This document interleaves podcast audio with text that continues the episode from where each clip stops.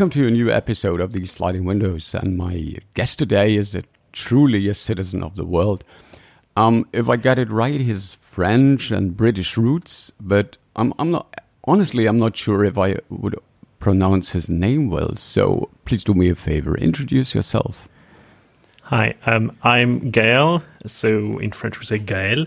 Um, Gael Colas. I've been so I don't have English roots. I lived in the UK for about what is it now? 10, 15 years? Okay, no, that 10, counts. 12 years.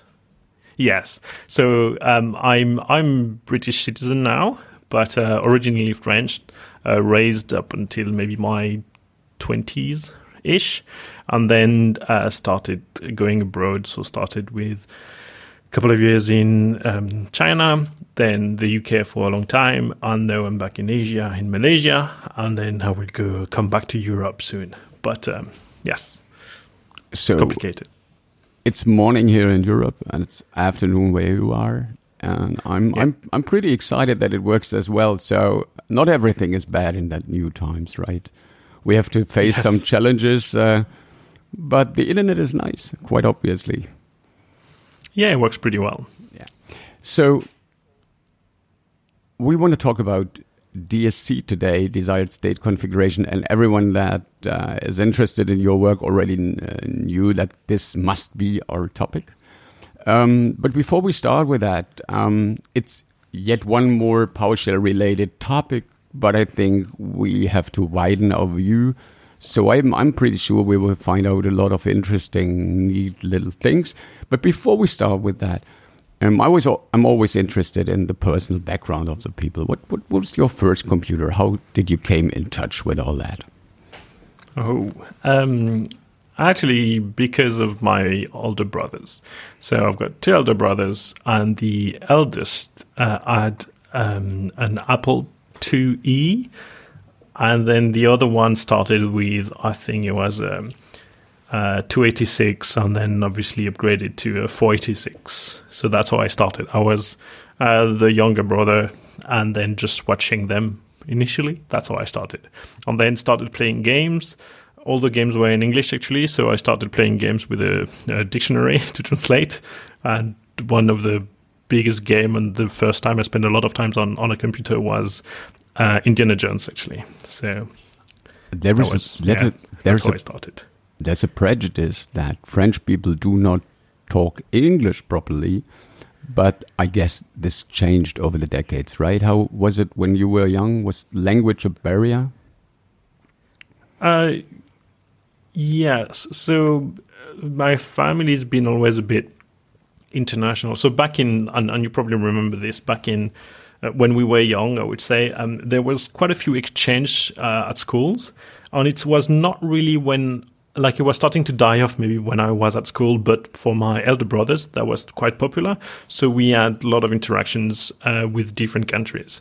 And uh, I'm a bit sad that this is disappearing, but uh, 20 years ago or or maybe more actually 30 years ago uh, that was actually quite popular so i've been um, i've been in contact i would say with uh, with different languages whether it's um, whether it's english german spanish um, greek even so we had a lot of people coming from different schools around and then just you know staying with us for a week or so so language was obviously difficult uh, but uh, but we were taught early, I would say, to learn more than one language.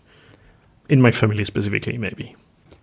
You spent some time in China also. Now you're living in the Far East. Um, how is that, and how does that um, run into? How do you run into some specific problems with all that strange languages if you are dealing with computer sciences? Because of obviously it's very US centric and it's everything is English only.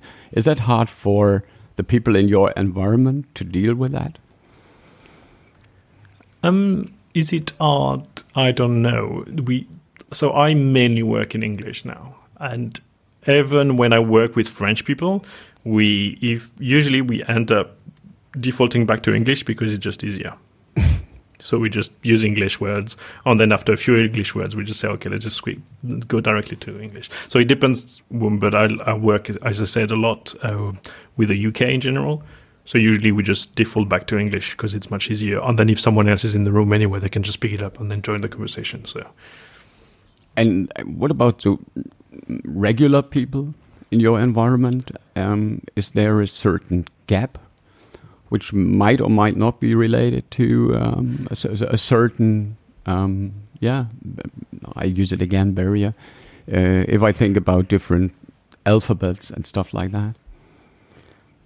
Uh, it's um, it, yeah. So there's always differences and then things to pick up, but I, I like to joke that I've been a foreigner for uh, half of my life, and and I feel like you know you get used to it. So so if you don't understand something or you don't have the same culture or the language is a bit different, you just find other ways.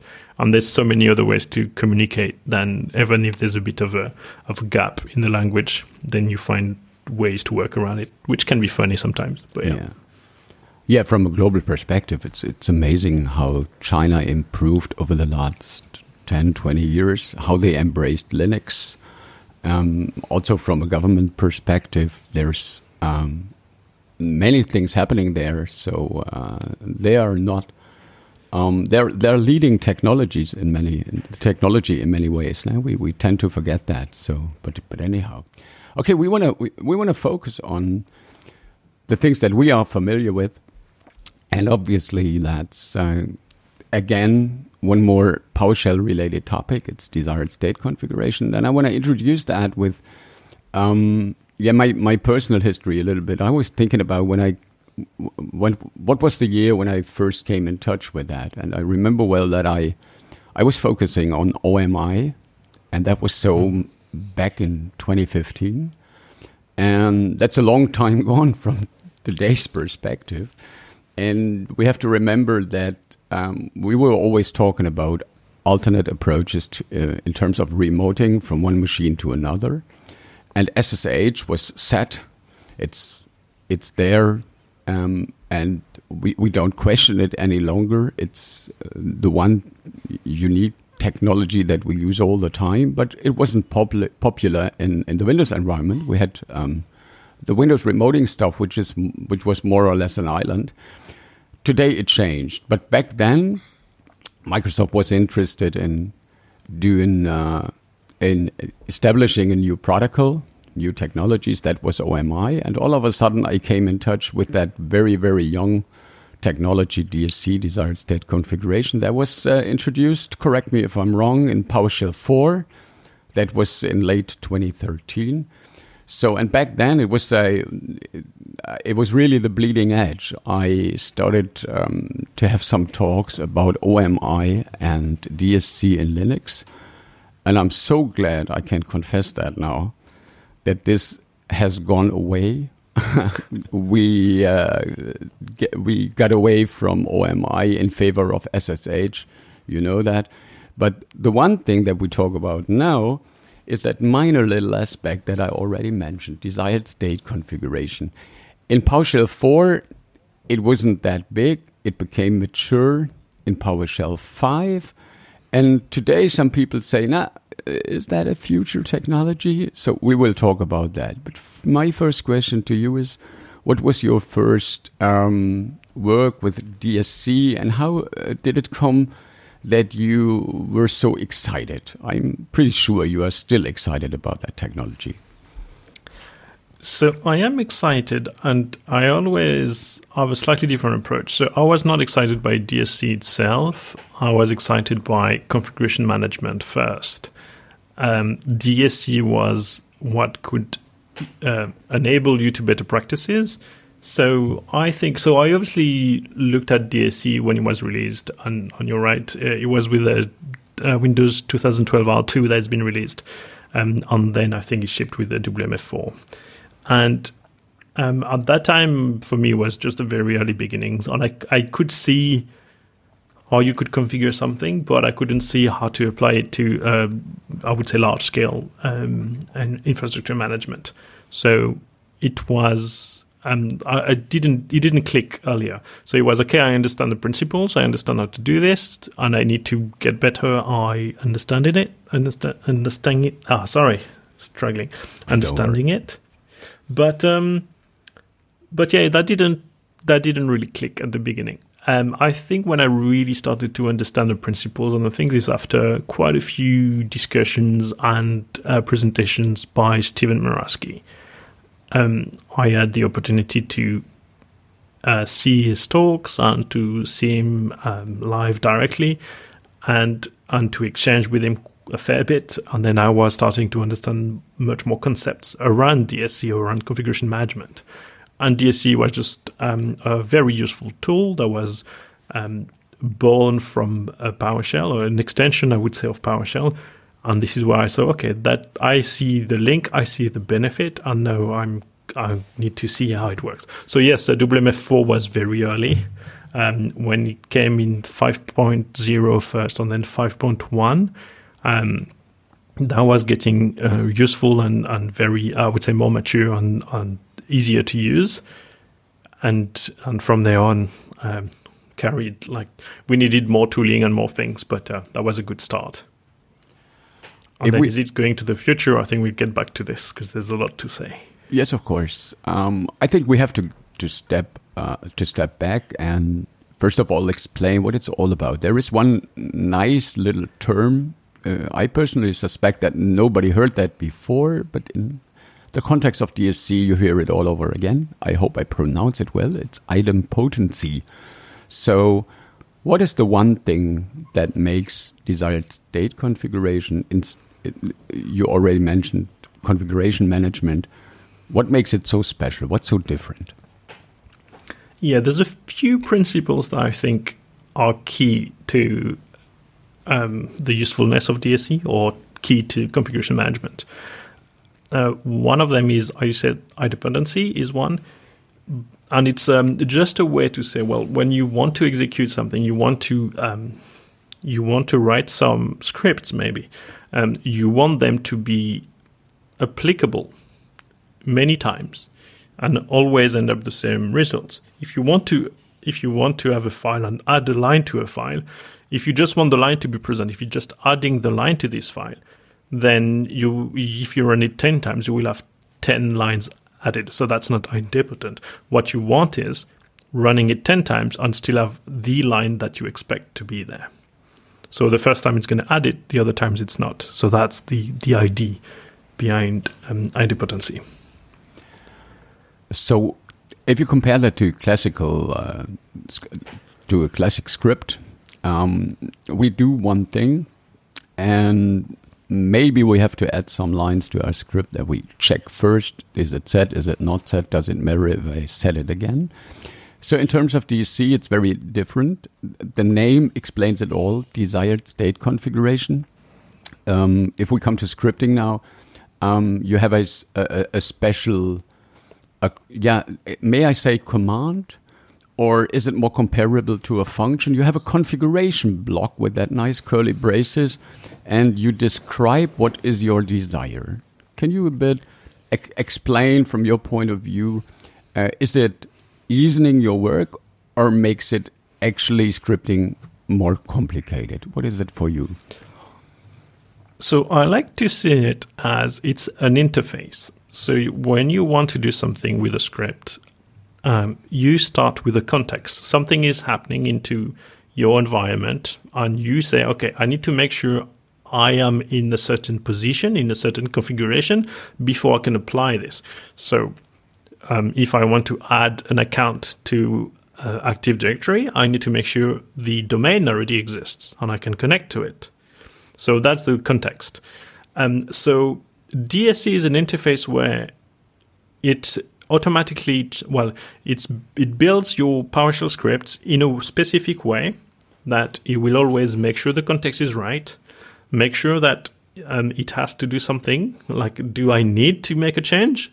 Yes or no, and then we'll actually make that change. So um, that's why we always say DSC is get set test.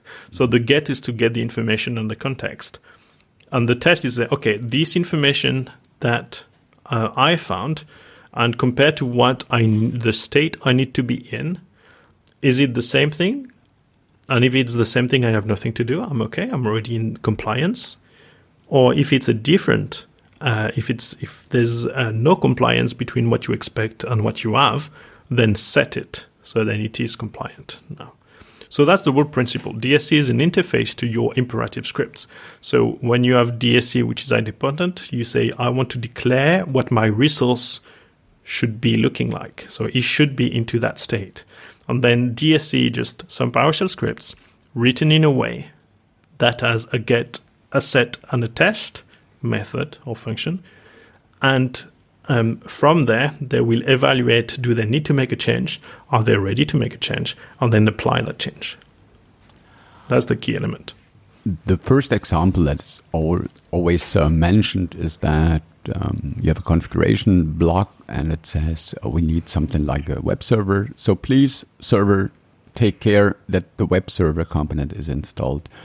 And the major benefit now is that you might need or not need a reboot and one of the main ideas is that it doesn't matter if the system needs a reboot. Okay, we're doing it, but your script, your configuration works again the second that the machine comes back. So that I guess is the the one obvious advantage that you have in um, in desired state configuration compared with simply say in your PowerShell script install that component. But on second view, I think this is not the perfect example. You explain from time to time something that fits much better, and I want to pick that up. And maybe we can go through the whole process. The one thing that I show, uh, that you show from time to time, is uh, setting up something like a file server and give them some NTFS security. And I guess that's the better example how it works because we all know it's pretty hard to set NTFS rights the proper way. And the second thing, thing is you may have set it up once, but now you have that little monsters that we uh, call customers or colleagues, and they put stuff on it, and all of a sudden you recognize the NTFS security model that you had in your mind uh, doesn't reflect the current state. So if I think again about NTFS security um, from a desired state configuration point of view, the first thing would be um, I say this is a folder, we need that folder. Second thing is we need to share that folder. Third thing is here are a bunch of people, groups whatsoever, and they need those appropriate rights. If you write it down in desired state configuration, what are the different steps towards this goal? What do I have to do? So it depends. Um, so that's why also DSC is a DSL, so domain syntax language. Um, no, sorry, domain specific language.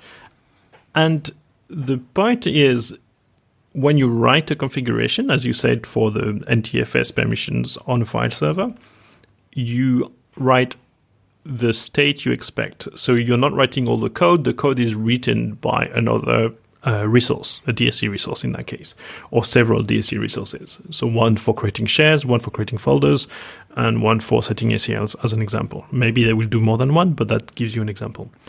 Um, so when you describe this um, in your DSC configuration, you start by saying you start by saying um, my folder needs to be present and it needs to be at that path on this server. And then this should be shared. So I should create a share with the mount point being the folder I just created. So you would depend on the previous resource because you need to have a certain order. So you have a depends on property to say this is um, depending on the uh, share of the folder being created. And when the folder is created and the share being shared, um, then you can start setting the ACLs for that share. So you depend as well on this resource up to the share one. So that's the key elements when you have some order. But you describe what uh, the states you want to be in, and then when DSC is applying it, it will um, it will look at this order and it will do it in order. But then next time it will run again and say, okay, is the first resource um, compliant? Yes, no. And if it's yes, it just goes to the next one. Is that one compliant too? Yes, and so on. And when, as you said, you've got colleagues coming and then, I don't know, logging in the box or maybe using um, a management console, an MMC console, and then trying to change this, well, when DSC comes back and check again, it will say, "Oh, I'm not compliant anymore, so I'm going to revert the change that's been made outside of DSC." So that's what we call configuration drift. So DSC and the DSC LCM make sure that uh, it's one option. You don't have to, but uh, usually it's better if you do it that way. And it will automatically look for any drift into your configuration and reapply the configuration so then it catch the drift and uh, correct it. So if the ACL's been too permissive because someone came in, it will uh, restore the right permissions. So we learned that you break it down into in three different steps, more or less. In this case, um, I think we we saw three elements: um, the folder itself, the share, and then the NFS permission, the security model. Um, that's that is tempting uh, because if I think about you doing something wrong, you can change that configuration just a little bit, and some magic helpers in the background um, start to um, put the server in the state that you desire. So there is one promise. Um, desired state configuration um, comes with a promise that you actually do not need to script um, the technique. You, don't have to focus on the on the technique itself. You simply describe things, and then all of a sudden, some magic in the background happens. You already mentioned that there is a second component. The first one we already heard um, is there is a configuration block where you write down what you want it to be. But the second element is you need that little magic helpers, the resources. Can you talk a little bit about that? Yes. So it's um so the the whole idea is DSC is built to create abstraction, and abstraction is just one way to deal with um, scalability. So when you have many people working on an infrastructure, or where you have many components to that system, then you need to build small blocks to um, to re- to reduce when you change something you don't have too many things to bear in mind. You know the cognitive load and the memory load as well needs to be light so then you can focus on a small task and make a small change and not impact everything else. So you build abstractions and interface between those different components and that's why you have this principle so the dsc resource is the actual when you write a script this is the script bit which actually makes the change. The dsc is, as I always call it, the interface from that almost traditional scripts. You just have to comply with the format, which is the get, set, and test, and the properties that you um, expose, which is when we say properties is very similar to parameters, but you've got to be very specific and add some metadata to say, well, this is how you can invoke this resource, and you know what the resource uh, you you can guess what uh, expect what the resource um, will uh, will give you when you say i want to be in that state you can expect it's very clear to a human that um, this is how it's be configured. But then how it is done is what happens within the dsc resource. So when you say with dsc you don't have to know how to do it i would say someone has to know but not everyone has to know. You can say i want the resource to be in that state. That doesn't mean you need to write the PowerShell. Someone else can uh, write the actual PowerShell to make the change. And this is where when someone writes a DSC resource and shares it, everyone benefits from the that author's um, expertise. Yeah, it's just like um, playing the role of the manager who has a certain idea of what your environment has to look like. And then you have your helpers, your teammates that are the super experts. The one is the one for the web server, the next one is the one for the file server, and they are running and actually doing the work. And all you have to do is to say, let's meet and I explain what has to be done. And that is my desire. So that's the idea.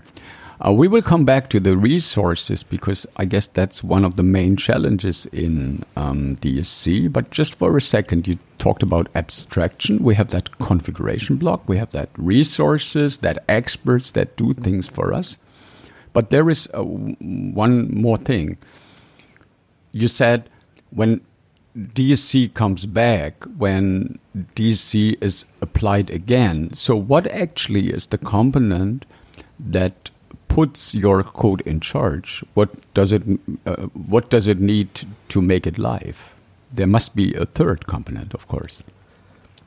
Yes. So um, I suspect you're talking about the LCM, the local configuration manager. And I want just to step back a bit and I assume some things when I talk about this being reapplied.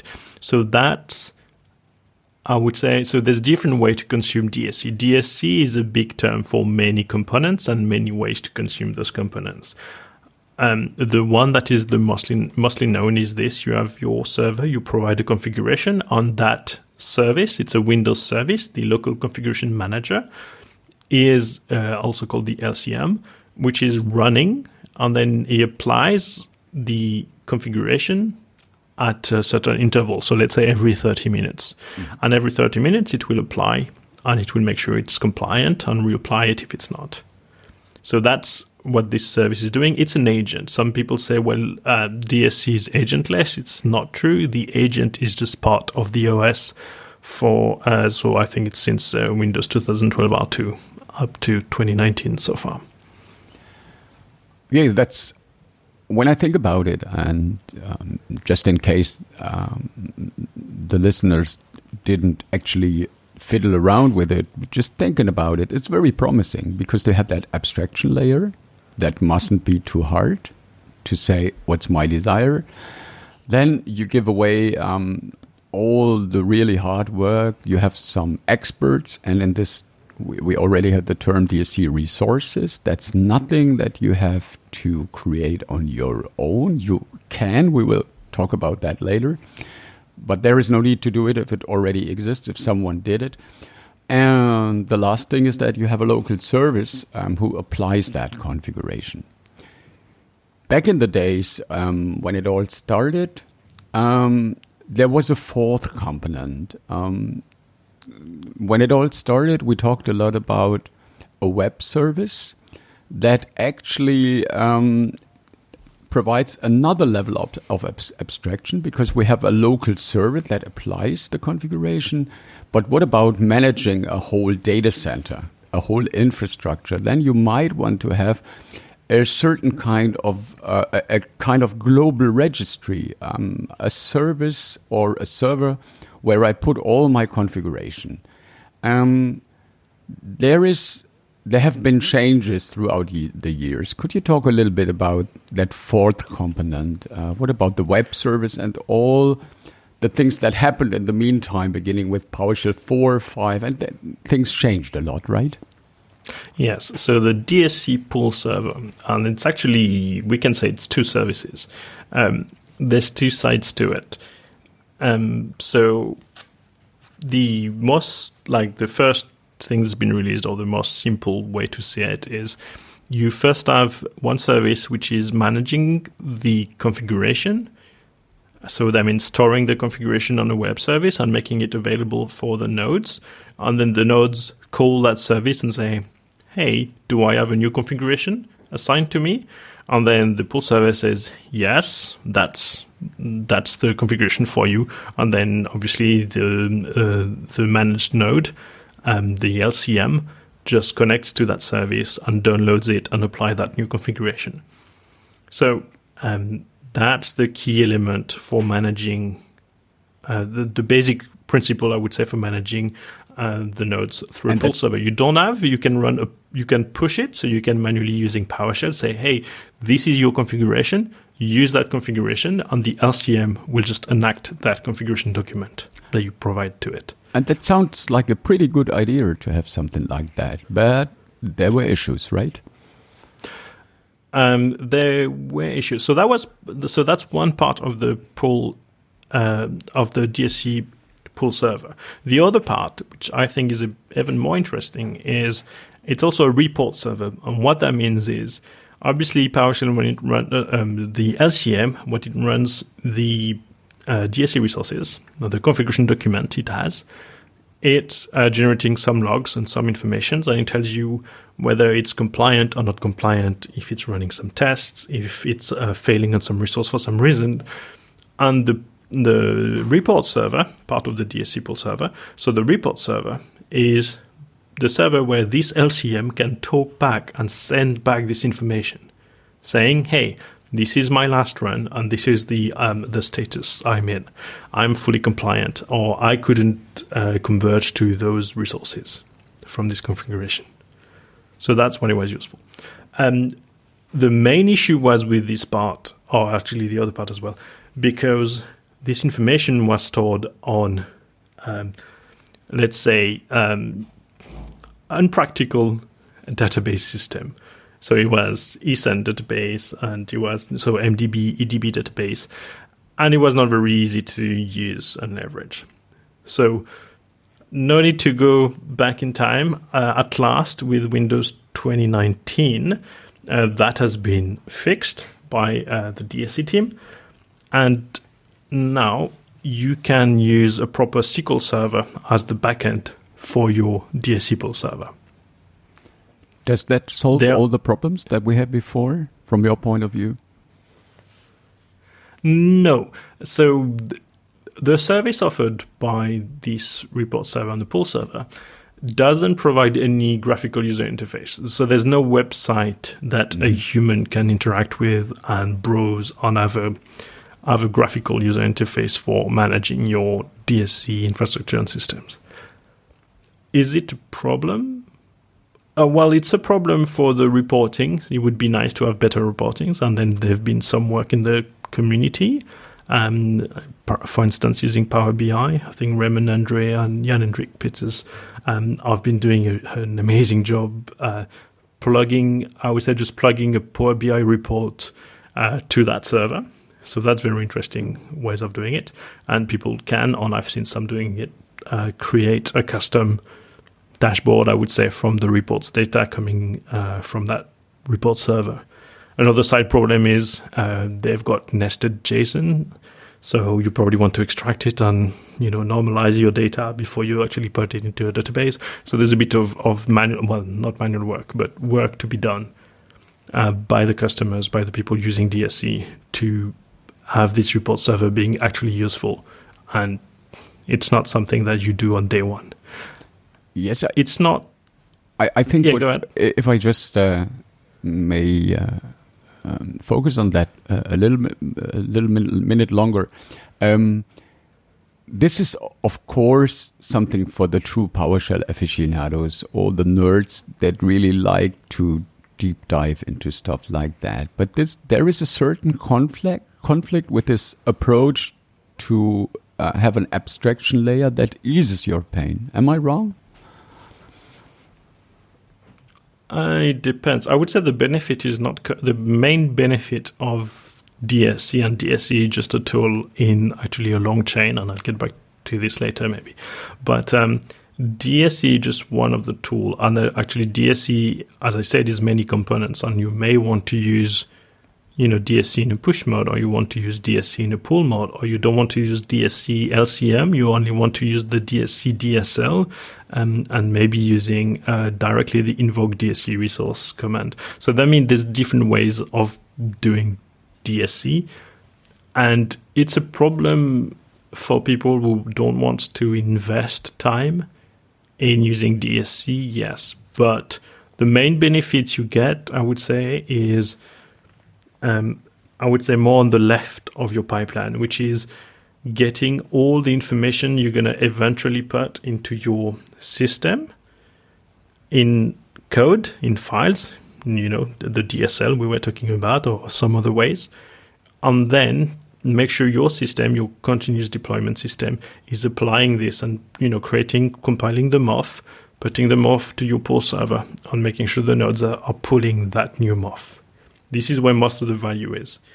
When you have someone who's uh, remoting, whether it's RDP or whatever PS remoting into a server and making a change with that server, they don't get any report. They're just a visual report that they know but as soon as they jump and do something else or they go home, the, the information is lost. Then they have to have another system that does the monitoring. So, so yes, it's not great. Yes, it could be better. But um, it's the same when you're doing things manually. In that side, you know, at the far right of the pipeline, something is deployed, something is being configured. At least you have the source. you have the description of what is being configured on the server. The reporting is something that you still need to build, which is the monitoring as well. You have to build around it.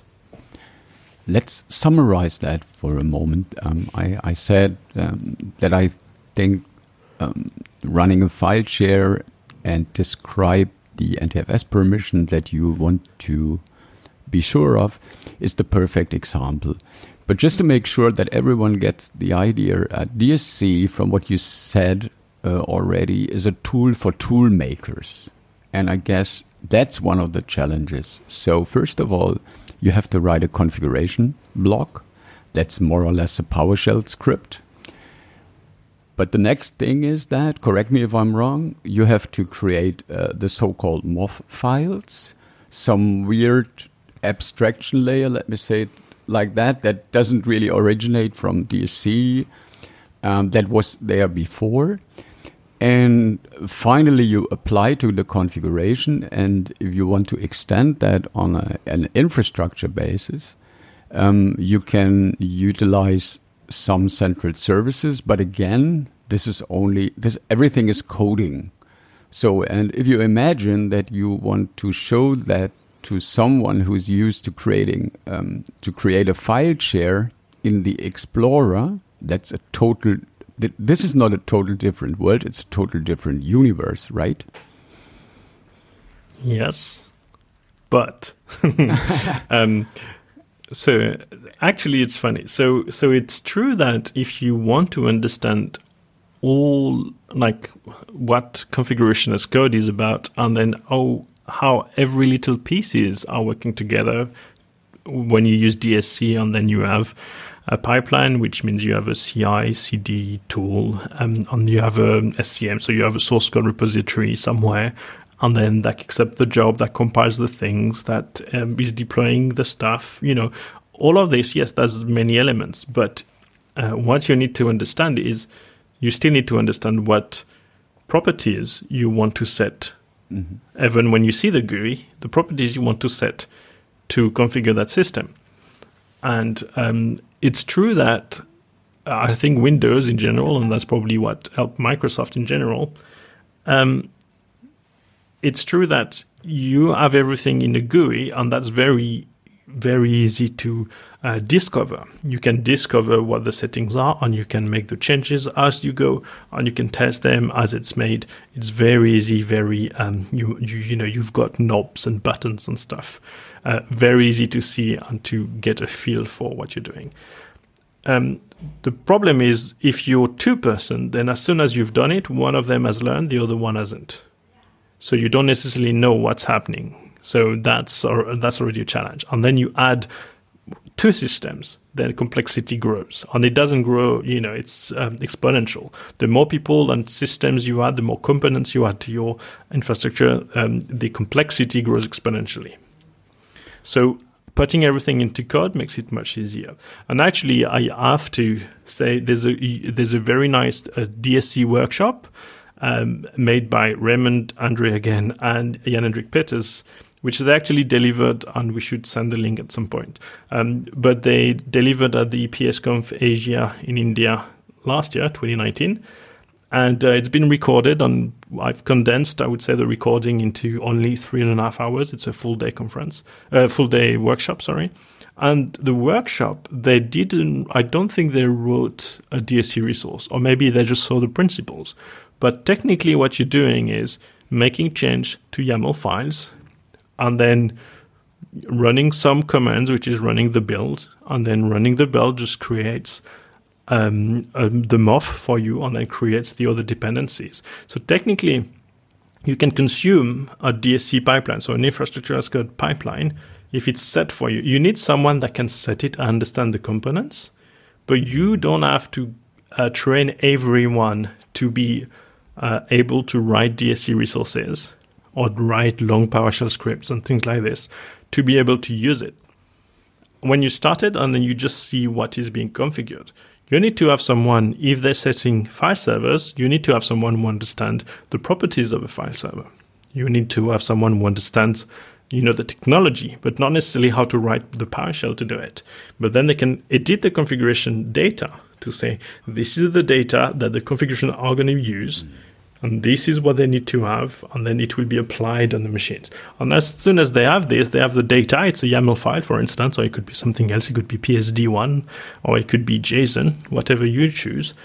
And, and then with the right tool, you can just say, hey, this is the data, apply it for me.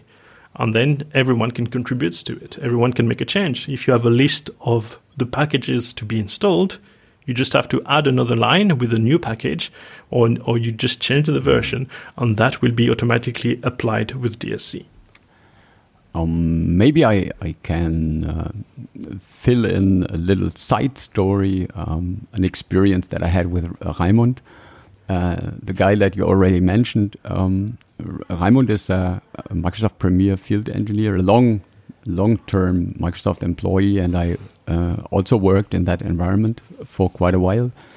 And um, when we, it, it's a few years ago, um, when we met someday, we talked about desired state configuration in its early stage, and we were chatting about how do you like it and stuff like that. And you have to know that Raimund Andrée is the guy who created AutomatedLab. And automated lab is a perfect scenario for desired state configuration. Of course, it's it's closely related, and it, it was back then it wasn't based on DS, uh, DSC, of course not, and because it's an older project. And Raimund was very skeptic about desired state configuration simply because it's um, it creates some noise, it creates some buzz. You really have to invest some time to get that infrastructure as code. It makes things in, on first sight more complicated. But of course, it's getting easier if you have um, if you have the foundation.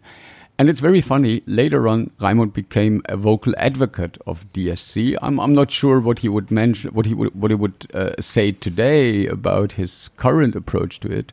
But I'm quite sure he's really, he, he was really um, someone who um, uh, created a lot of tools and used it intensely. And uh, this uh, workshop is one of the examples. So that little side story leads to a simple question. Um, from your point of view, what's the target audience? I, somehow you already answered that, I, but I really want to summarize that. On the one hand, I have that mere model administrator on site with a bunch of file servers to pick that example up once again. Uh, who might get used to use the graphical user interface, and now he, he or she hears about desired state configuration. What's the target audience? How large um, must uh, how how large is your infrastructure? What's um, um, when when when does it start to make sense? Does it start to make sense with just a couple of servers? Yes, it does. So um, so there's a few things I need to mention. So the first one is, uh, as I said, there's many components to DSC, and that doesn't mean you need to use exclusively DSC. You could, and, and that would be a good way, is to use uh, maybe something you already have. It could be Puppet, it could be Chef, it could be maybe Ansible. Um, like there's many tools you could use and leverage DSC resources in with those tools.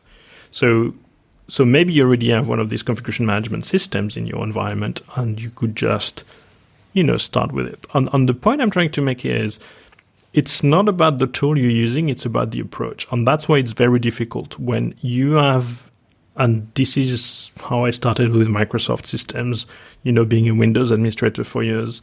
Uh, the configuration grows organically because someone needs to do something. They just remote RDP maybe onto a machine and make some changes. And if the machine stays there for 10 years, let's say it's a domain controller, maybe it's just going to have many, many changes over the last 10 years and people making change, applying updates and things like this. And eventually you can't possibly remember everything that happened to that machine. And if you have one machine, maybe you have a good idea, but if you have 20 machines, it's getting really hard. Or Worse is when you have 20 people working on different numbers of machines. So it's not that much about the number of machines or the number of people that you have. It's more about the number of changes that goes into your system. If you have something very, very static and you just provision it and then never touch it again, maybe it's not worth going through this principle. I think it's still worth it, but um, maybe you could look at other ways. Um, but I think as soon as you have changes going on, on that's I would say that's probably the main principle with IT is you have changes going on all the time. Someone joins a company, that means new accounts. New accounts means probably new resources as well to be provisioned for that person to consume, new software to be deployed, new softwares to be updated. All of these things are changes to your environment and your system. And recording and knowing what's going on is the main benefit of configuration management, whatever the tool you're using. And if you do, if you have um, Windows systems, then most likely you will use DSC resource under the hood at some point in some ways. You mentioned Puppet, you mentioned uh, Ansible, stuff like that. Um, we heard that there is a local service in Windows, and we heard that DSC originates from PowerShell 4 back in the times when PowerShell was Windows PowerShell only. Today, Microsoft totally changed. They are open minded. Everything is um, operating system agnostic somehow. And can you tell a little bit about the state of the union? How um, how can you apply desired state configuration when you're running a mixed environment, or is it um, simply um, the idea of configuration managers that connects the operating system. So to make it precise, um, is there a, a, direct relationship between direct desired state configuration and Linux boxes? Hmm. Um, so as you mentioned earlier, there's uh, some bits of DSC in the early days, which was the the Linux mm -hmm. uh, LCM, if you want, that was based on OMI. Um, and that is, it was actually a different code base. So, um, and it was a bad code base. and I remember it was a different code base. I would say maybe it didn't have the chance to mature enough, but the idea was good, and um, and the learnings I think was really valuable to the teams, um, which is which is great because um, they went they had to go in different paths, and also the PowerShell team learned a lot. I would say from the different code base and things, and that's why they, or maybe that's not why, but that's uh, probably helped them um, do this big change with the PowerShell six and seven, um, and they really changed the code base and really tried to catch up, you know, from a Windows specific to something open source and cloud um, uh, cross platform. So at the moment, if you think about the LCM in its current state, it's mostly Windows. So the LCM is Windows. You still can use this um, OMI based LCM on Linux.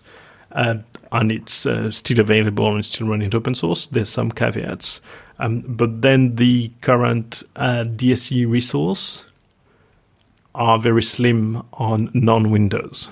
There's quite a few community resource on um, and and Microsoft obviously uh, on uh, Windows, but on the other side, if you look at these um, these Linux ones, there's only a few. At the same time, you may not need much because you can do a lot of things by editing a file, restarting a service, and things like this. But uh, all in all, there's not that many, not that much experience I would say in the wild, not many documentation, not much you know blog post or or informations around it. And to be honest, so and to be honest, there are not so many people who care about that because it's again and again. Um, you, you, will find a lot of people from the Linux space that will will explain you, you you got a nice shell, but we already got a bunch of nice shells. So you got configuration manager, welcome. We already got a bunch of configuration managers, but a bunch of tools. So what I want to say is and that is uh, stuff like Ansible uh, is pretty mature. No? There are solutions um, that you can also use. So yes, and this is where actually configuration management comes from. I would say so. I have a, a love-hate relationship with Ansible. Um, Ansible is a great tool, and it's like it's very powerful. It can do a lot of things. It's very declarative. It's really configuration data driven. Like there's a lot of things I like about it.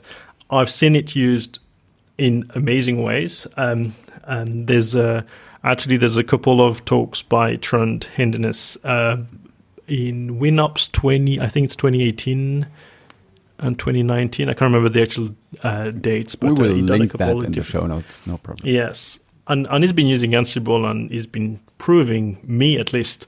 Uh, I had a lot of conversations with him that Ansible is a great tool, it's no question asked. I've seen people using it for the wrong reasons, and, and this is where I've got okay, Ansible is a great tool. Be careful when you use it, and uh, because it's like it's got a slightly different approach than uh, Chef or Puppet, as an example, which is much more traditional configuration management um, in like built in. I would say. I'm not saying one is right and one is wrong. I'm just saying you can do you can implement uh, Ansible in the wrong ways because you may want to use it because it's easy and not necessarily changing your mindset about configuration management. Yes, you can go cherry picking, so there is no need to use one technique. You can use whatever fits uh, in your infrastructure. So use Chef if, if it's great for you. Use Puppet, Ansible, whatsoever, or desired state configuration. Um, no way. But I guess it's fair to say that if you focus on DSC um, on Linux, it's still um, bleeding edge, something like that. Only few people really focus on that. So it's still the, the main focus is still Windows. I guess it's fair to say say it like that. Yes.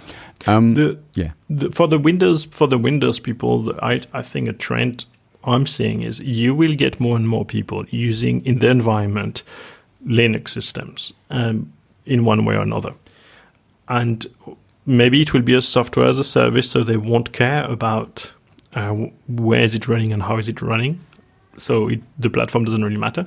But um, maybe they will want to run some things. Maybe they want to run um, some nice dashboards. I don't know, Grafana dashboards, mm. um, or things like this. And maybe they will run in containers, so that's a different story. But maybe they will want to run it on their Linux box, and that could be different services.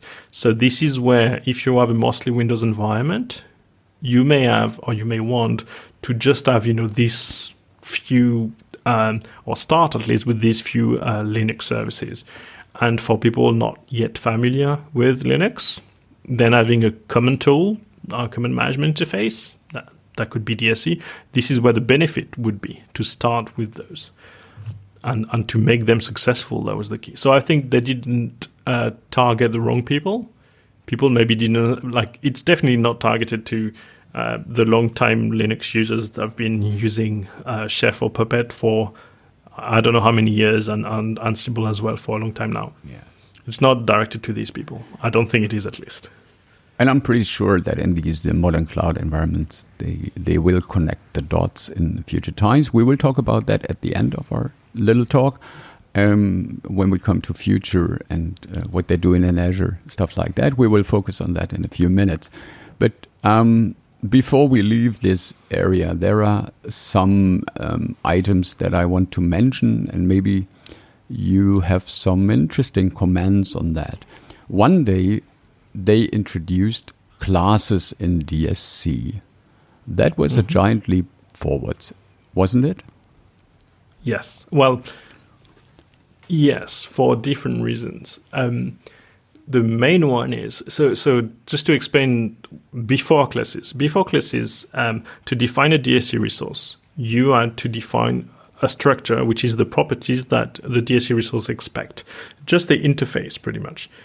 And because the LCM is one service, and then it's running on the system, and you communicate with this, you need to have a way, a format that it, the service can understand, reads, and then um, from this apply.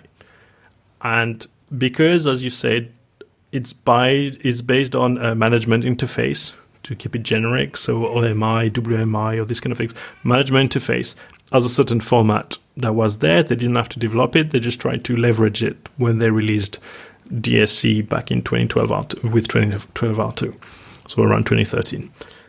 And um, class, so those MOF file, which is the name, so management object format, um, so those MOF files are not PowerShell It's just like a text file with some syntax, but there's no tools around it to write them, or it's very little tools. There's no uh, IntelliSense, uh, syntax highlighting, or things like this.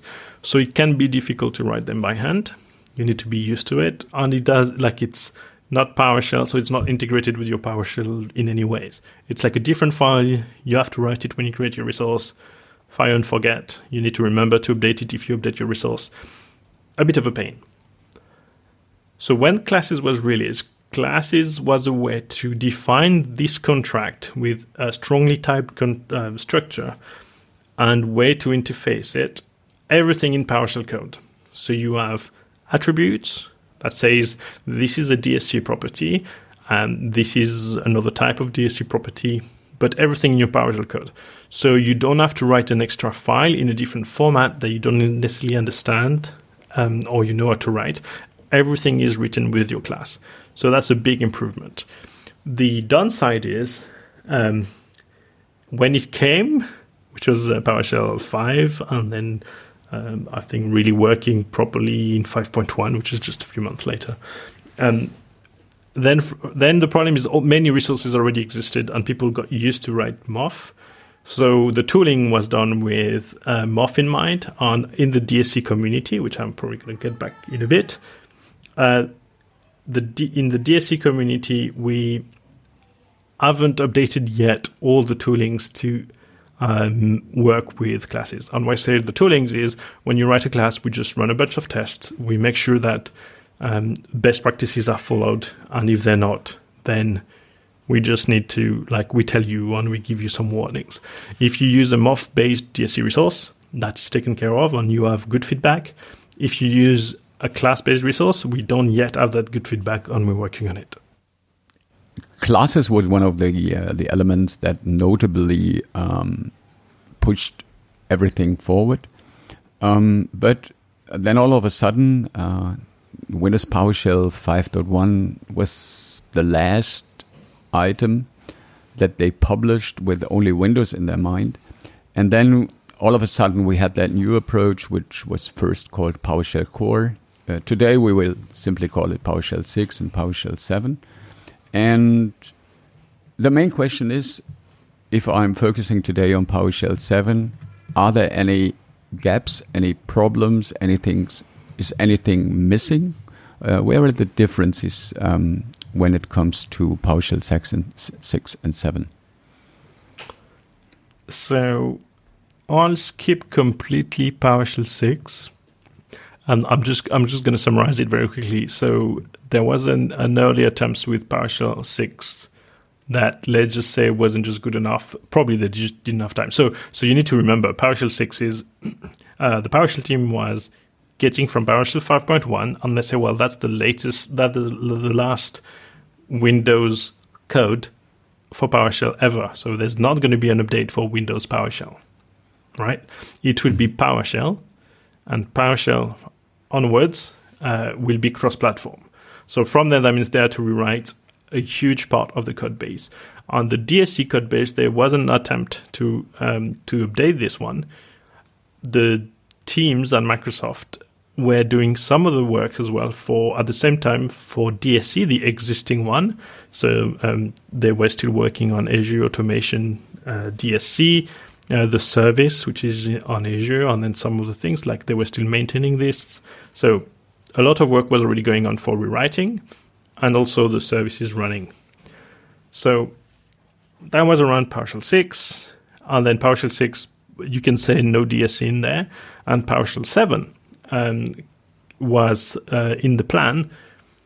And they wanted to make an effort to actually um, improve like the DS experience and, try to catch up a bit uh, the lack of features.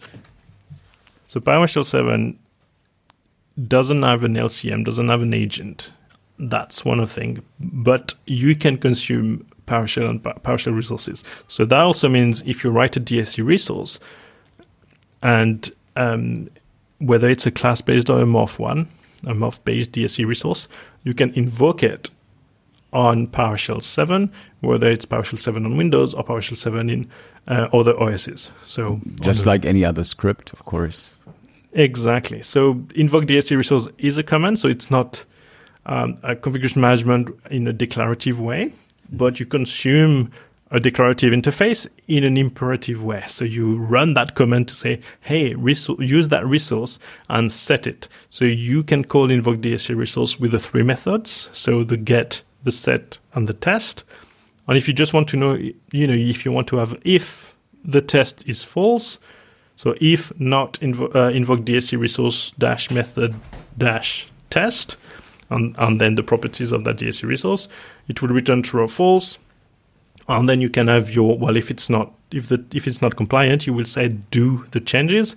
So you will do invoke dsc resource dash method set and then the properties you want to set. Mm-hmm. so the difference with the PowerShell 7 and PowerShell 5.1 around uh, dsc is it's not the same way that you consume the dsc components. So in PowerShell 5.1, you add the LCM. You add this agent on every Windows machine that could just enact configuration that you provided to it.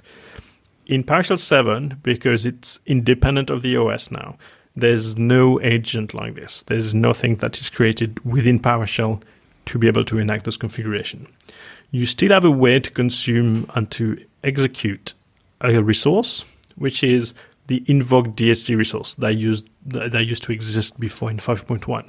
The main difference is invoke DSC resource in PowerShell 5.1 was just communicating to the LCM, to the service, and then executing the resource within that service context. So you could provide it some automatic variables like PS DSC run as credential.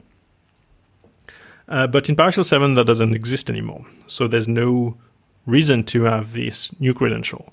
So what PSDSC run as credential was doing in 5.1 is says, well, the service run, runs as systems, but if you need to do something in a different user context, you provide the credentials, and then uh, the agent, the service, would create a new process with that credentials, run it as this new other user, make the changes, and then close that thread, that process, and then carrying on with running as a system or some of the uh, contexts that you provide. In PowerShell 7, you don't have this agent. So you don't have a way to look at a big configuration and just execute all the resources automatically uh, next to next. What's happening is you can consume DSC resource by using the invoke DSC resource um, command. And actually, this is what third parties are doing, even with 5.1. And we hope they will uh, update the code base, and I, I know actually uh, um, Michael Lombardi at Puppet is actually working on it, and um, he's waiting on uh, Microsoft and on maybe me as well to help to uh, make sure the code works and everything works with PowerShell uh, 7. But the idea is those tools can use DSC resource because they invoke the DSC resource using that command, invoke DSC resource. So I think it's fair to say that there is still a lot of progress. There is uh, evolution. It's not finalized yet. So we will see what's up uh, next. Um, I, I wouldn't say sorry. I wouldn't say it's not finalized. I would say you have some scenarios that are being covered now, and that one, which is creating the platform, is getting there. It's maybe not completely uh, polished, but it's there and it works, and you can use all the resources that already exist. You can use them already. Uh, but there's more to come, that's for sure. Yeah, there is a there's a good fundament, and um, I, guess, I guess what I said before, it's a tool for tool makers right now. So maybe that will change uh, within some cloud scenarios that we will talk about now uh, about these this stuff.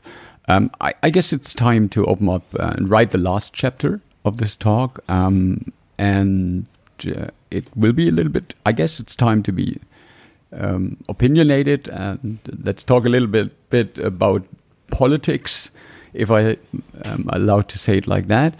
Um, but I want to start with a maybe a little bit of strange question. Um, there were times when DSC was introduced, and some people said DSC can be a replacement for group policy. Does that sound strange to you? No, it's not strange. It's a it's a dream. And the reason it's a dream is uh, group policy is great because you're making a configuration on the configuration just by some kind of magic, which is not magic, but just happens to uh, be uh, deployed to your systems and be, you know, enacted in some ways. So that way is yes, um, uh, group policies worked and works really well. The downside and the main problems I have with group policies, it's the interface, it's the way you configure it, and then the way it applies and some of the limitations. Um, the other problem is you absolutely need to have a domain to be able to apply them. Which, if you have uh, some Windows machines on your edge, or if they're not domain joined, then you can't, or it's different, harder. So DSC is one way to um, do the same things that the GPOs were doing, the group policies were doing, but doing in a slightly different way, which is based from code and maybe applied with PowerShell DSC. Mm-hmm. And of course, the uh, classic Active Directory is talking talking to Microsoft people is some kind of heritage legacy stuff. Everything is focusing on uh, Azure Active Directory and uh, Intune, but I never heard someone say um, DSC can be a replacement or add-on for uh, Intune. Is that so? Is that something that came in your mind? Is there uh, a relationship? A, so there's a few things. I think the main target of Intune is uh, workstations. Let's put mm-hmm. it like this: laptops and things. Um, DSC is not targeted primarily for workstations. It works for workstations, and you could probably use it even in the Intune environment there's a lot of things that Intune provides. I would I would think I'm definitely not an expert in that area, but I'm pretty sure Intune provides many other things around it. Um, I would probably still use in my I would probably prefer to use DSC for some configuration, but maybe not all, and some other things maybe in Intune directly. I don't know. I've never had this scenario, so I've never really looked into it. I'm just saying that I don't think it would be a complete replacement because Intune has um, other capabilities that DSC is just about getting changes from a configuration applied to a system in simple ways. Yeah, of course, to wrap it up, uh, if we think about stuff like mobile device management Intune and stuff like group policy, of course, we think about graphical user interfaces and we do not think about some um, weird combination of uh, script and configuration management stuff, but that is very common to us if we think about servers. So, but back, back in those days, there was uh, a notable discussion about uh, stuff like that. We will see where it all comes out. Um, I guess my primary concern with DSC was and still is something that we not touched yet, and that I guess this is um, the perfect link to um, to to a conclusion that uh, we might may find now. Uh, my focus was always the DSC resources, and I think uh, that the main point is you need some proper DSC resources. Obviously, if you don't have DSC resources, then DSC is useless. So, and someone has to write it. And I'm an old guy, and to me, Microsoft is a company. I buy stuff from them, and they deliver. But this never was true um, for DSC. The DSC resources uh, didn't really show up in products like SQL Server or Exchange or, or anything else. Uh, my opinion was the product teams should deliver DSC resources for their own products, but with just a might there might be some exceptions, but more or less they didn't do it. The DSC resources in first place came from the PowerShell team, who are not in charge for the web server or stuff like that. And then second place, the community. So, and that's the perfect link to your work because there is a vital DSC community that really takes care of all the stuff. So, can you put all these dots together and talk a little bit about the DSC resources, where they come from, and what the DSC co um, community is building up there? Yes, so a lot comes. So let's go back when DSC was released with uh, 2012 R2. So configuration management at that time was very, much more mature, I would say, maybe not completely, but not as mature as now, but com- much more mature on the Linux um, systems. Uh, so the Linux environments. So Chef and Puppet already, you know, well known and broadly used on CFEngine as well, who started even earlier. But um, very well used and well known and well understood in that community. In the Windows community, we were still managing servers by hugging them and then starting to do some PowerShell scripts to automate some tasks. But the configuration management principle was pretty new. So the PowerShell team uh, rightly thought that to for people to understand DSC, they would need to be able to consume DSC resource without having to, well, if you need to not only understand DSC, but also write the resource, then it's too much of a learning curve to, because you may not understand the benefit of it. And if you have to do everything yourself to start with, it is going to be too hard. So no one's going to use DSC, no one's going to be interested. So they thought, okay, we're starting DSC. We will start writing down some resources for people to understand the value of DSC. And that's why they started writing a lot of resources. And um, and people thought, oh, DSC is great. DSC lets me do a lot of things. And that's probably the, the also the downside is at some point, well, there's two downsides. At some point, people realized, well, the problem is no, I um, can do all of these things, but I need to do one more thing. And then they didn't understand that they still have to write the script. And if you're doing in PowerShell, you also have to write the script. Same principle. Someone needs to write the scripts to do the automation. And so the problem is at some point, people were seeing the limitation of the existing resources. And uh, the PowerShell team uh, started to put them on GitHub. More people contributed. But at the same time, um, Microsoft was limited in terms of its capacity to improve it because it was coming, as you said, from the PowerShell team, not the product team. I would say everyone agrees that it should come from the product teams. And if I have one advice to everyone is talk to the product team, try to find them, talk to them, and tell them where, where's your DSC resource. Can you contribute to the DSC resource if they already exist in the community? So I would say, yeah, pretty much everyone would agree. But historically, this is not how it started. Very in, in very similar ways, uh, there's products still without a PowerShell module, and you can have exactly the same approach. Say, okay, you have a PowerShell. Do you have a PowerShell module? And if you don't, well, why? You know, it's the same thing. Talk to your product team or to the product team of the product you're using, and say, hey, where's your PowerShell module? Where's your DSC resource with that PowerShell module? and yes, that that would be that would be the dream again. Yeah, that's. I, I think that's the main issue. Yeah, we, I don't mention any product team here, but there are some who still provide snap-ins.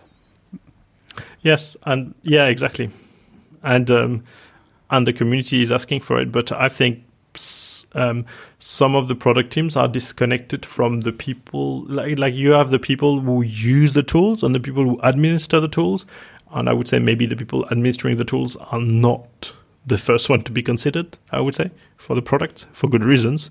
But uh, if it's too low in the priority list because uh, maybe the administrators are, you know, not vocal enough, then nothing happens, sadly. So, from my point of view, I'm I'm not very active in the DSC uh, uh, community. I'm I'm I, am i am not a part of it, but I know you are a big player there. Uh, from my point of view, it's a very active community. So, uh, can you tell a little bit uh, if people want to come in touch with you? What, where are the main sites that you can grab information? Yeah, so, so I'll give a bit of history. So, so when PowerShell, the PowerShell team uh, created those resources, and and they started being the PowerShell team, and then one PowerShell team became two teams, one PowerShell, one more DSC, and then it's been renamed config team.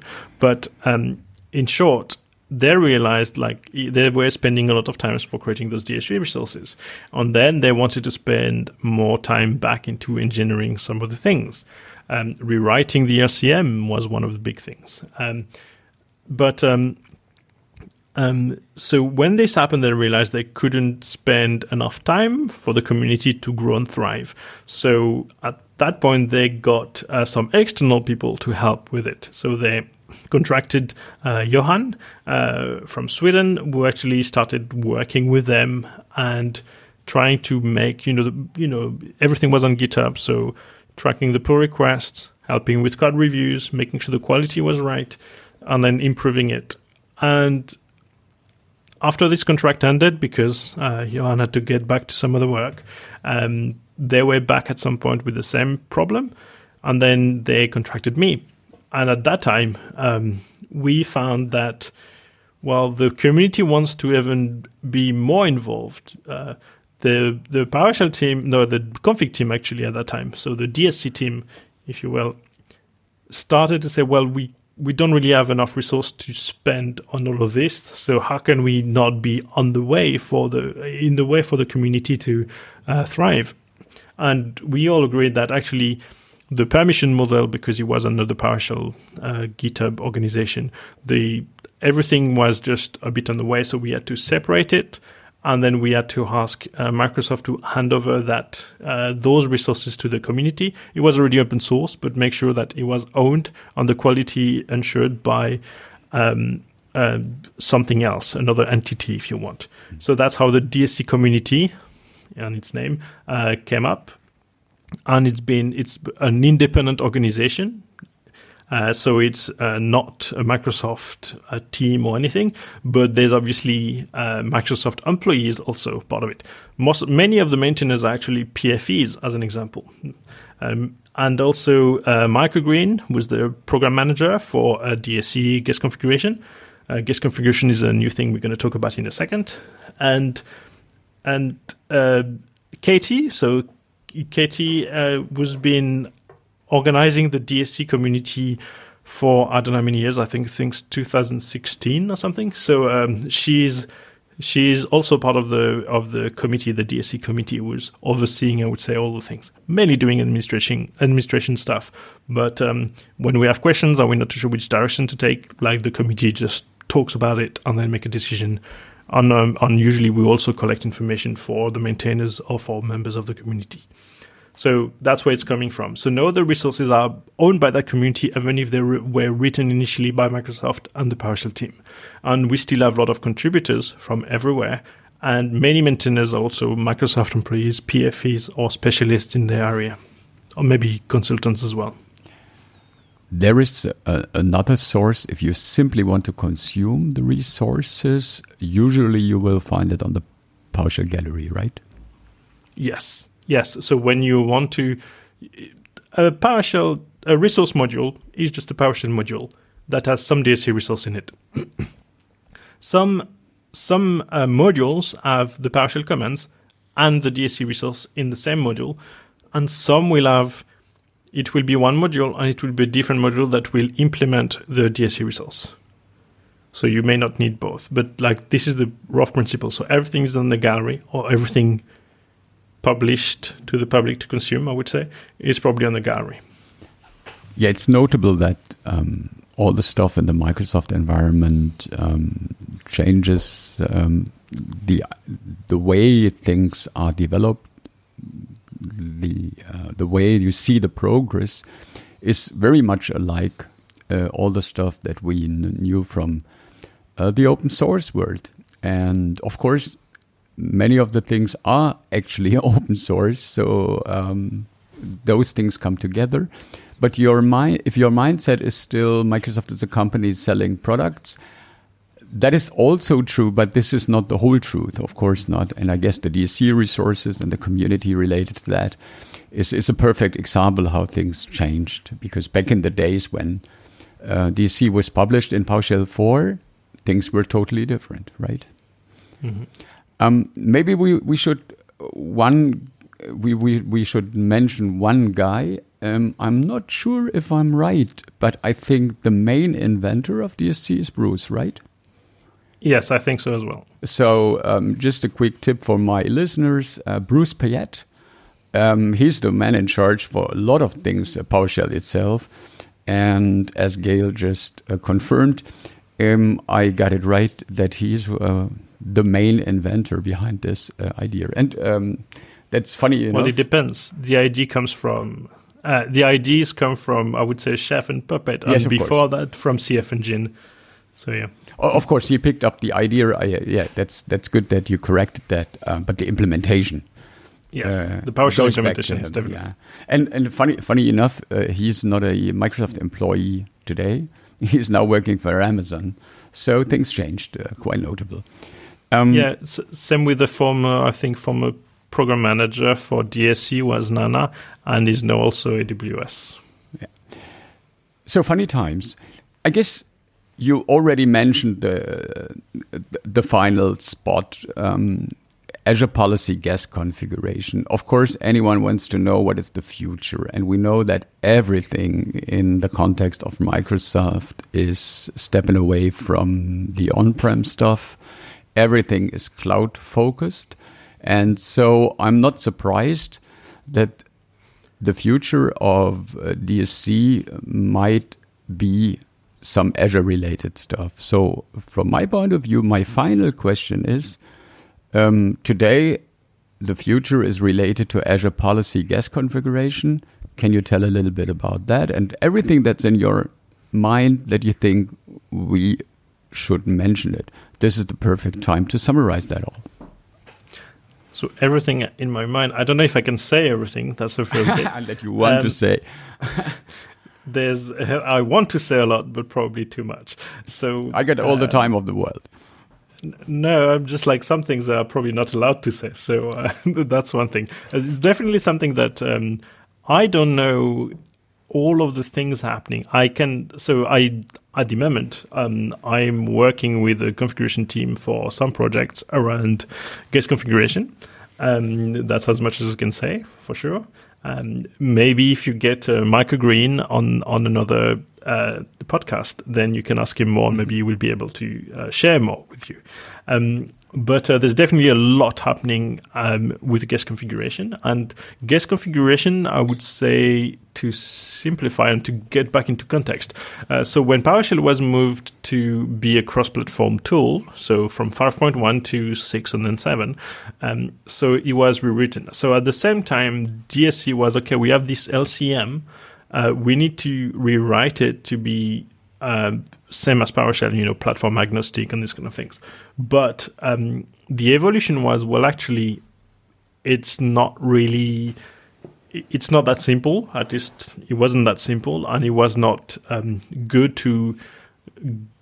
They had to they learned from the PowerShell experience, and they had a slightly different um, context and constraints, which means they started the rewrite and instead of just going well it's just exactly the same thing but it's just like the same lcm but cross platform well actually they went to a different thinking process and they end up rewriting an agent slightly different still using dsc and to make it short, uh, it's used in different Azure services now. So the first thing they wanted to be able to do is getting feedback from running this agent on machines and not waiting for too long before it gets to customer's hand.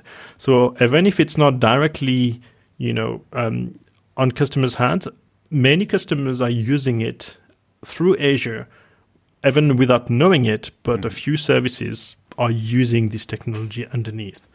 And that's very important because they had a lot of learnings and they're still working on it and they're still implementing more things. Um, so there's a lot to come in this area. And DSC is definitely the core technology that you can leverage, or you will be to, able to leverage even more with um, Azure Policy Guest Configuration. And that's coming soon. But I don't think I can say more than that. yes, of course. But um, you had a talk. Uh, we will also link that in the show notes. Uh, we had a talk with Michael Green. Uh, anyone can observe that in uh, on YouTube uh, about the current state of um, DSC, and he mentions uh, a bunch of things in this talk. So this is obviously public. Um, but if I think again about Linux. Um, what about Linux in guest configuration? It's not limited. The technology is not limited to just DSC, right? Yes. So currently, um, Azure Policy Guest Configuration is doing what we call only audit. So they do, if you want, they do the get, so getting the information of a DSC resource, and the test. Is it compliant? They don't do the sets, they don't do the remediation parts, at least not yet.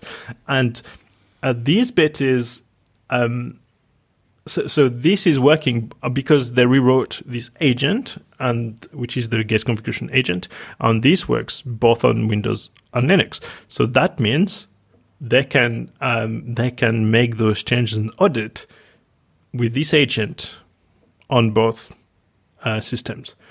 Currently, I believe um, they are so they're technically still using DSC, but are for Linux machines. And the uh, resources are using Chef InSpec, if I remember correctly. I might be wrong, to be honest. I've got a bit of a I can't remember just just I'm, now, I'm but sure. uh, I think they're using Chef InSpec. Yes, no, no, no doubt, no doubt. Uh, they will always use that tool that perfectly fits their needs. So if they don't use the one technique today, they will use it tomorrow if it fits their needs. Yeah, Yeah. and the, so they do that cross-platform, um, but it's still even if they use a different other tool because of um, the reach. I would say when you're talking about auditing um, Linux systems, then Chef InSpec is a very good candidate. I'm personally not a cloud aficionado. I do not like that current approach a lot, uh, but uh, I'm not blind. I can see what it's all um, heading for. And uh, in in terms of DSC, I think finally uh, this is where they always wanted to be. Uh, because if I think about it, you said um, you consume it as a customer in Azure and you don't even know it. Um, from my point of view, DSC, I, I, this is the third time that I mentioned it, is a tool for tool makers. So it perfectly fits the needs of Microsoft running their Azure environment. And all of a sudden, you you have a, a graphical user interface, the Azure portal, where you can get some audit information and stuff like that. And it's very easy to consume. And everything that you do um, is on a very high abstraction layer. And actually, this is what it was always meant to be. And I guess the the main misunderstanding is that we always try to find ways that we push DSC into the on-premise world. And I think it might fit. Yeah, if someone is enthusiastic about that, you will get some useful configuration, no doubt. But to be honest, the, the, the old world, the legacy on-premise world, it's more about the cats and uh, pets, and it's not about the kettles. It, this is not the DevOps environment that we are talking about so much. So I think um, to see that uh, DSC comes uh, to life in Azure makes perfect sense. Yeah, there's a. I like to see a slightly different approach from uh, maybe how you saw it. So I'd say if you write a software now, most likely your software will be on the cloud, right? Whether it's a accounting software or different software, you want to use this software in the cloud, and this is kind of what Azure is now. It's a configuration and management software, and it does many other things, right? But um, if you think about the DSC side of it or the Azure guest configuration part of it, um, you have the software which is in the cloud, but then you can have hybrid workloads. So if you run your, you still run your vSphere environment, right? And you create your VMs in your vSphere environment. You can still register those VMs with Azure Arc and then use Azure Policy Guest configuration to do the audit on those the governance of your VMs through that uh, connection. So you install the agent, look on your machine, which is you know something you can do. You can deploy this on your machine, and then it will talk back in some ways you configure uh, through Azure Arc um, to to your management pane on Azure, and then you can manage all of your nodes that are on-prem on your vSphere environment through Azure. So it's still on-prem. Just you have a different software, which is a cloud software, which helps you doing the management, the reporting, and things. And you can create your custom um, guest configurations, which is just DSC, remember? So you can create your custom DSC and then push it as well. So then you manage your local VMs the same way if you want to, but through a cloud interface, a cloud management pane. There is a need for configuration as code. That's the summary of, and I totally stick to that idea. Yes. Yeah. Did we forget anything that we mustn't forget? Anything important left in terms of DSC that we should talk about? No, I just want to uh, emphasize on, on one bit is configuration management. The principles is applies to er, to everyone and everything, uh, everything systems related. I would say. Um, the point is, um, you should look into it, and it doesn't matter whether it's DSC or something else. I would recommend to anyone looking at the release pipeline model as an example. There's a white paper by uh, Steven Murawski and uh, Mike Greene again. Mm, they wrote it, when was it? 2016? Four years ago. Mm-hmm. And that's definitely uh, something that there needs to uh, people needs to know at least and, and discover. This is a way to manage your systems. Um, so really look into this on configuration management. So aka.ms TRPM. So aka.ms slash TRPM, the release pipeline model. That's a very good uh, white paper for everyone to look at. It's only 56 pages with uh, very uh, nice information to start from there. Yeah, perfect starting point. Thank you. Thank you, Gael. I do thank you for sharing your time and uh, I hope people enjoy um, these tiny little pieces of information uh, from the from the inner circle of the DSC aficionados. So thanks a lot for um, staying with me. Sure. If if anyone wants more information, you can always find uh, how to reach to us and, and, communicate with people in the DSC community by going to the website dsccommunity.org. You can browse. We've got community calls and we've got um, help, and we always on the Slack PowerShell Slack DSC channel. So just go and find us, and we we nice people. We try to answer questions. Yes, and of course, Twitter is an easy starting point because all of the people are uh, visible there. True. Yeah. So, thanks again. And, thanks for having me. Yeah. And uh, yeah, see you next time with another topic. Sure. Thank you. Bye.